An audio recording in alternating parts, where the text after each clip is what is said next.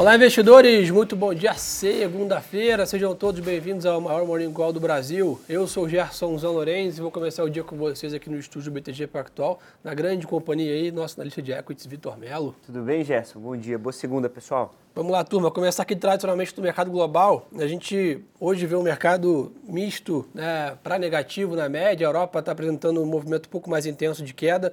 Também ele fazendo um pouco de catch-up. O mercado americano piorou bem na sexta tarde, né? a Europa já tinha fechado, então essa piora hoje da Europa de manhã é basicamente um acerto de contas aí com no final da semana passada.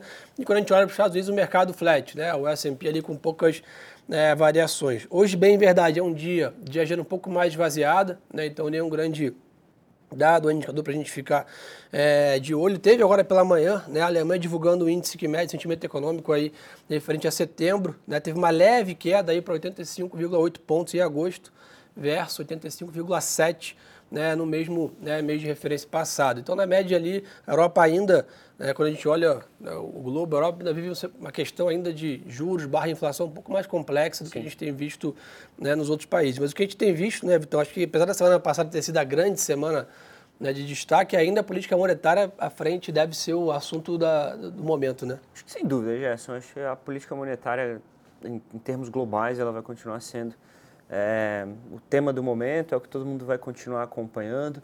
Na semana passada a gente teve reuniões importantes em basicamente qualquer, qualquer país que a gente olhe, Japão, Inglaterra também, nos Estados Unidos, até no Brasil aqui a gente também teve é, o Copom. É, em relação à política monetária, vale chamar a atenção, né? o Arthur já falou aqui semana passada, mas vale chamar a atenção para as mudanças que o mercado tem incorporado a partir depois da reunião do Fed.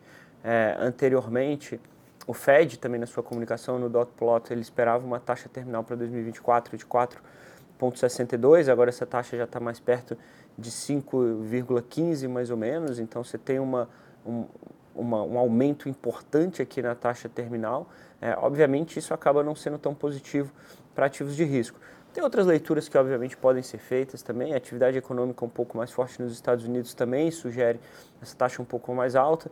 É difícil saber o quão incorporado ou não já no cenário do Fed estaria um preço de petróleo em 2024 mais alto, que, obviamente, é algo que a gente também tem falado aqui, né? O petróleo, Gerson, o Gerson também citou, a gente estava basicamente a, a, em, julho, a gente tinha um petróleo a 72 dólares, agora a gente está em 90 Vários sites globais já revisaram estimativas para o ano que vem, então ficar em torno, né, para o ano que vem, em torno dos 100 dólares. Então, todas essas ah, questões aqui, todas essas premissas, elas acabam sendo bastante importantes para a definição macroeconômica. Especificamente falando é, do mercado que eu olho mais de perto, né, do ativo que eu olho mais de perto, de perto, Bolsa Americana, de fato tem tido uma semana mais fraca. É, a gente vem de um ano muito forte, né? Na, na verdade, se a gente olha ali os seis primeiros meses, foi o 12 segundo melhor ano para o S&P. Quando a gente olha a última semana, foi uma semana um pouco pior. É, o S&P tem entregue um pouco do, da, da alta do ano, está mais ou menos com uma alta no ano agora de 13%, chegou a bater 19%, muito explicada por basicamente sete ações. Quando você, quando você olha as outras 493, está basicamente flat. Impressionante. É, e, e essas sete na mesma dinâmica praticamente? Na mesma dinâmica, exatamente. As sete na mesma dinâmica. A gente tem alguns outliers, né? Meta e Nvidia subindo muito, e aí Amazon depois é um, é um talvez um terceiro aqui, e aí Google, Microsoft um pouco menos, e Apple um, um pouco para trás, mas dada a relevância no índice também acaba sendo muito, muito relevante. É, Dentro de toda essa dinâmica, né, Gerson, a gente tem acompanhado mais de perto alguns setores e, algum, e alguns plays, né, que vamos, vamos colocar assim. Acho que, primeiro, industrial. Industrial, dado que a atividade tem, tem estado mais forte, a gente tem olhado com um pouco mais de carinho. Segundo, energy. É, petróleo, dado a alta recente do petróleo aqui também, é, e por ser um play de quando a atividade está mais forte, a gente acaba surfando um late cycle play aqui. É, a gente também tem olhado com muito mais carinho e com um pouco menos de carinho para os setores de consumo e varejo, Gerson. É, o tal do higher for longer aí, né? Exato. Os juros mais altos lá fora por mais tempo, sem dúvida, acaba tirando um pouco do apetite aí para, entre aspas, a velha economia, vamos dizer assim, e até que acaba realmente sendo o grande protagonista nesse momento ainda. Como o Vitão comentou, a gente está vendo hoje bastante notícias sobre o mercado de commodities, né? o Brent negociando aí próximo a 93 dólares, né? mas o grande destaque fica para o tombo aí do minério de ferro, caindo 4,2% aqui, negociado a 116 dólares a tonelada.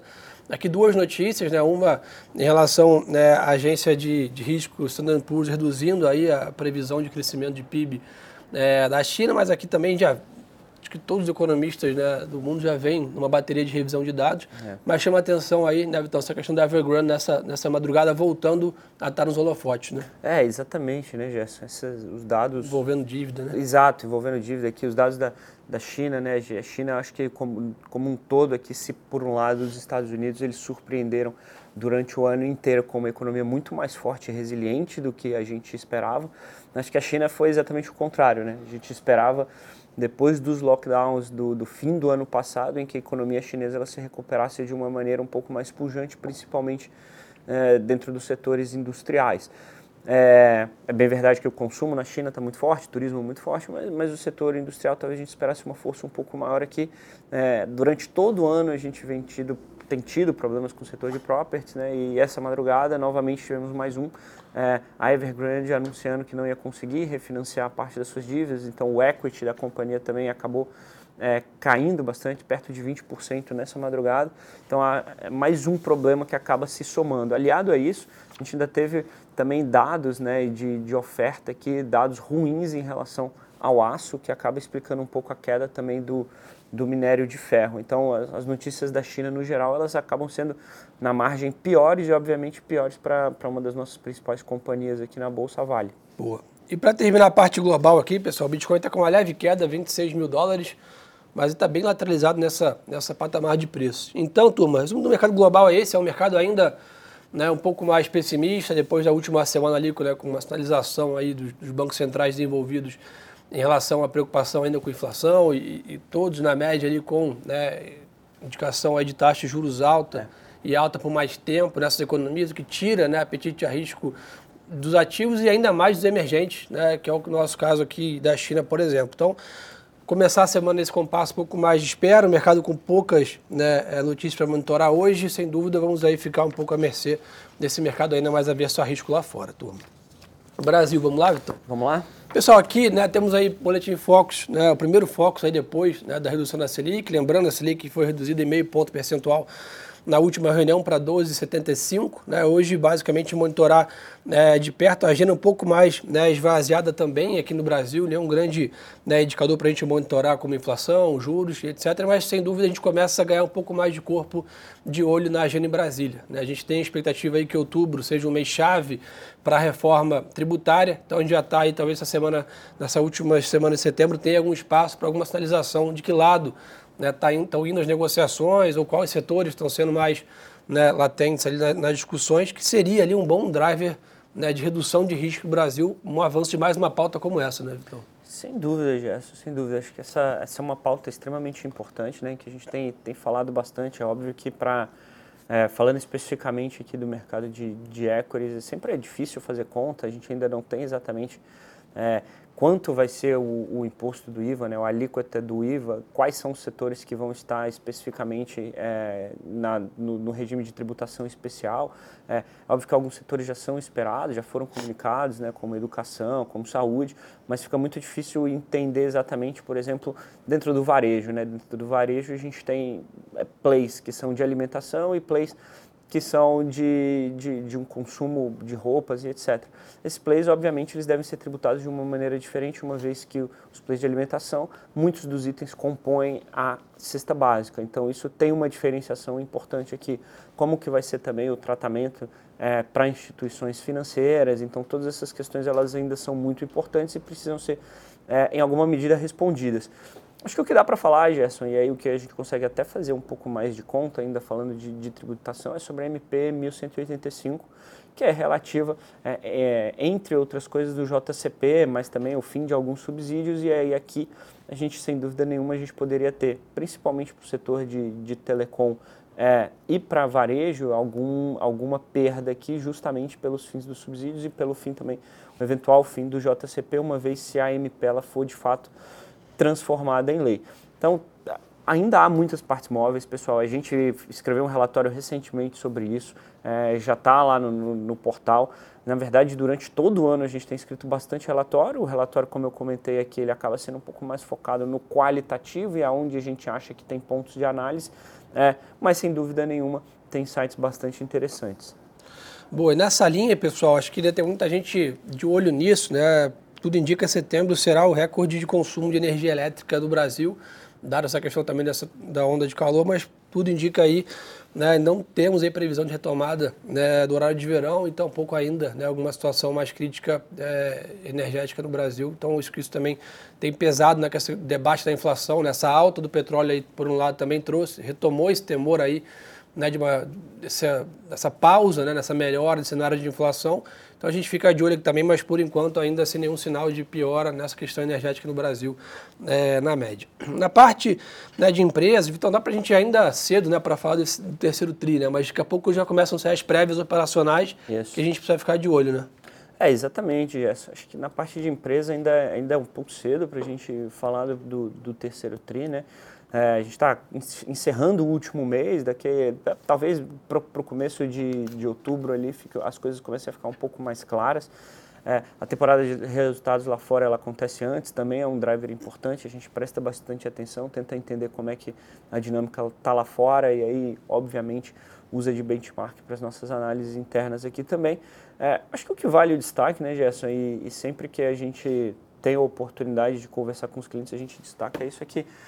É, a carteira ela precisa sempre estar muito balanceada. É, Sim. É, e, e, quando a gente fala isso, em diferentes, em diferentes janelas, em diferentes oportunidades, é, é, óbvio que sempre tem um ativo que ele performa melhor do que o outro. Às vezes a renda fixa performa melhor, às vezes a bolsa internacional performa melhor.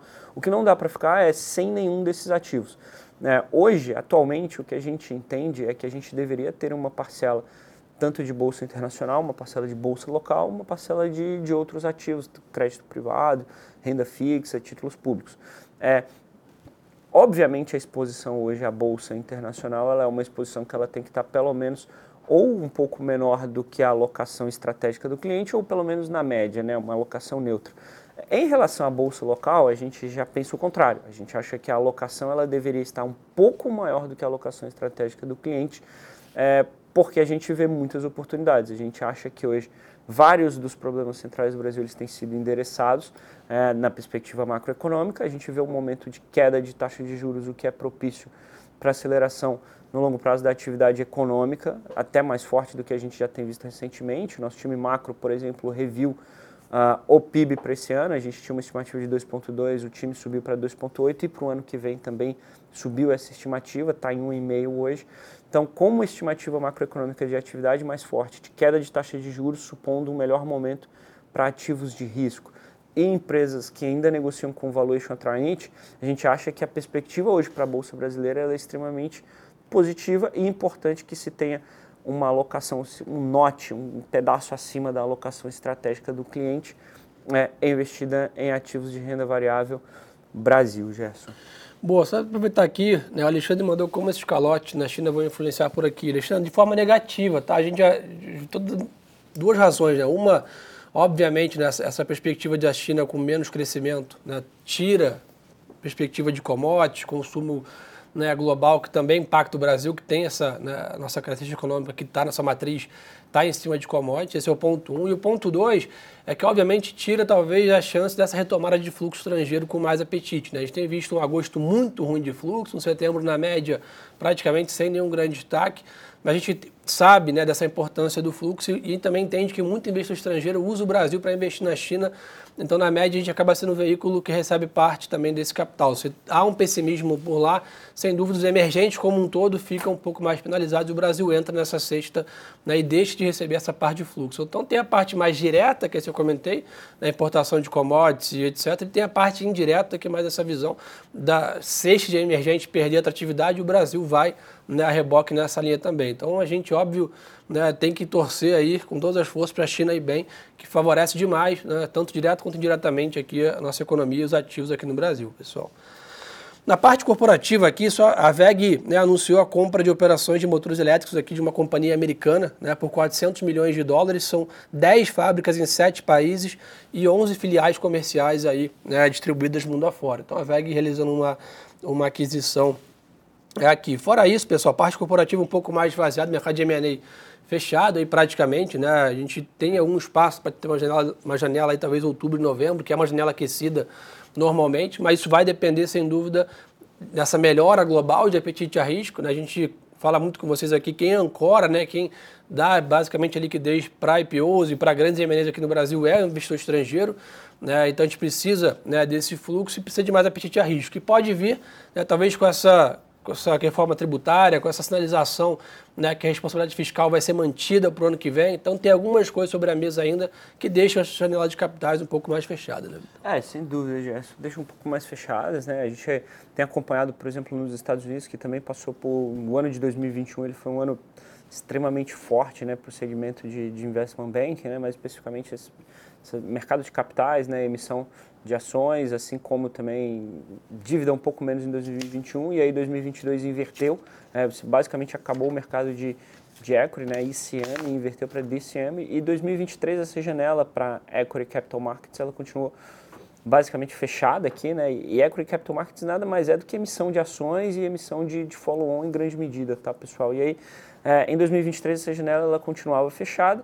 É, até recentemente, tiveram dois ou três IPOs, aqui, dois especificamente IPOs que foram muito grandes nos Estados Unidos. ARM, é, né? Exatamente, exatamente, Gerson. A ARM, que era uma empresa do SoftBank, que a NVIDIA já tinha tentado comprar, é, não, os, os, reguladores europeus não permitiram, a compra não foi à frente e o, e o IPO saiu recentemente com valuation de, de, mais de 50 bilhões de dólares. Então foi um IPO muito grande.